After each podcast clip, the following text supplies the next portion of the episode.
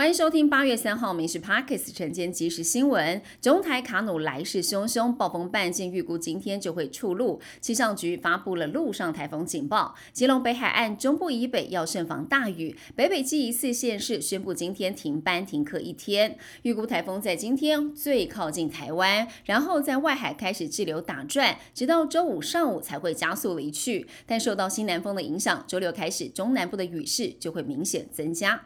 桃园市今天正常上班课，但是市民灌爆了张善政的脸书，表达不满。张善政紧急发文强调，桃园的风力跟雨量都没有达到停班课的标准，所以还是维持上班上课。另外也提醒，在北北基上班的桃园人，以及在桃园上班但住在北北基地区的朋友，依照劳基法的规定，也不需要去上班。台湾之星员工内神通外鬼，配合范闲以多家公司的名义大量申购门号，再转售给中国诈骗集团来使用。NCC 认为台湾之星没有落实客户身份的查核跟审查，内控机制失灵，所以加重裁罚一千六百万元，这创下了电信产业最高开罚金额。台湾之星声明表示，深感不公，被不孝业者利用，已经超出了可控范围，将会提出行政诉讼。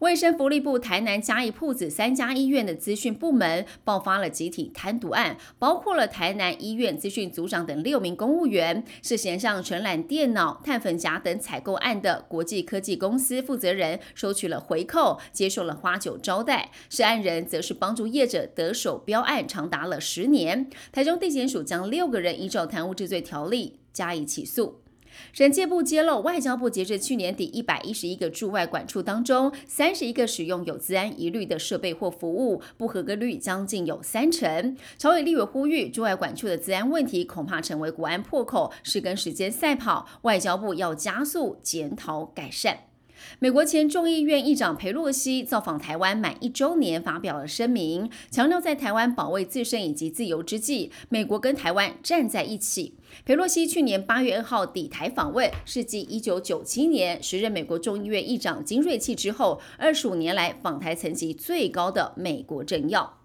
美股的消息，投资人消化国际信用平等公司惠誉意外调降了美国信评的消息，显示美国劳动市场韧性的私人就业数据，美国公债殖利率攀升，加上美元走强，美股主要指数在今天收跌，道琼是下滑了三百四十八点，收在三万五千两百八十二点，标普五百也下挫了百分之一点三八，纳斯达克跌幅有百分之二点一七，费城半导体指数重跌了一百四十六点。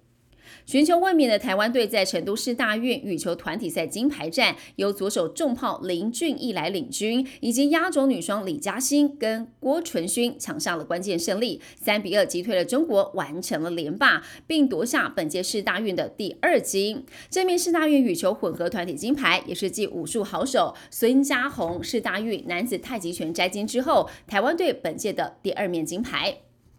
成都市大运跆拳道也为台湾队添了三面奖牌。黑马钟俊杰在男子八十七公斤以上级一路过关斩将，挺进了决赛。虽然最后不敌土耳其对手，还是为台湾获得银牌。女子六十二公斤级的邱少轩，女子七十三公斤以上级的马廷祥，双双闯进了四强，为台湾队添得了铜牌。以上新闻由民事新闻制作，感谢您收听。更多新闻内容锁定下午五点半《民事 Parks 晚间即时新闻》。